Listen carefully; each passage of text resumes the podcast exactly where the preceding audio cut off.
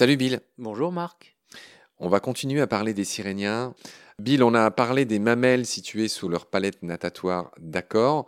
J'aimerais dire aussi que ces animaux meurent du froid, hein. c'est-à-dire que ils doivent suivre les plantes.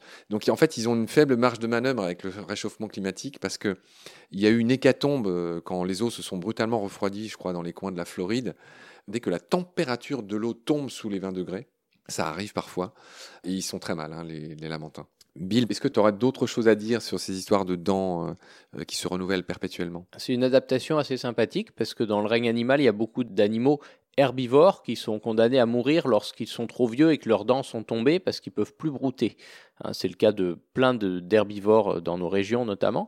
En revanche, le lamentin, lui, ses dents vont se renouveler grâce à cette espèce de roulement où des dents nouvelles vont pousser les dents anciennes. Il en a toujours, je crois, six ou six de chaque côté en permanence, hein, mais à chaque fois, c'est des nouvelles qui se renouvellent et ça lui permet de garder des dents neuves, hein, ce qui lui permet de brouter parce qu'il broute des plantes qui peuvent contenir beaucoup de silice avec le substrat aussi euh, de ces plantes, ça va abîmer ses dents en fait. Ouais, la silice, peut-être pour ceux qui nous écoutent, faut préciser, c'est un minéral qui entre dans la composition de beaucoup de roches, tout simplement, et les plantes en contiennent beaucoup de la silice, et cette silice entraîne une abrasion des dents. Hein. C'est pour ça que mm. les dents se renouvellent, c'est parce qu'elles sont fortement abrasées. Les herbivores, c'est assez facile de se nourrir, mais par contre, euh, les dents s'usent beaucoup. Tu l'as dit. Euh, on va finir sur une page culturelle, mon cher Bill.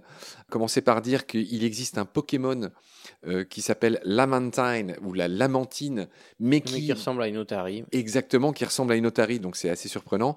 Et plus sérieusement, Léopold Sangor, euh, ce grand auteur sénégalais, africain, a écrit un texte qui s'intitule comme un lamentin va boire à la source de Simal, et c'est un texte qui répond aux accusations qui lui étaient faites de s'être trop rapproché des poètes français, en gros, d'être un peu trop faillot, et de trop raconter son africanité, que sais-je.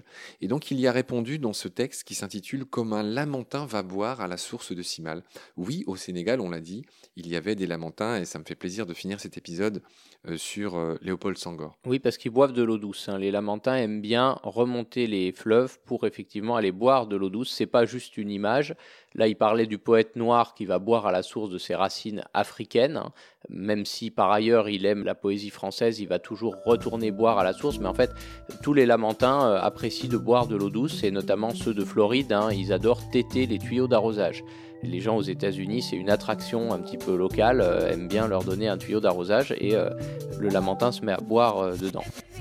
Magnifique, merci pour cette précision finale. Est-ce que tu veux ajouter quelque chose, Bill, ou est-ce qu'on peut clore cet épisode Je pense qu'on peut clore cet épisode des Lamentins. Très bien, c'est parfait. Je te remercie beaucoup pour tes lumières. Prends soin de toi. À bientôt. À bientôt. Salut.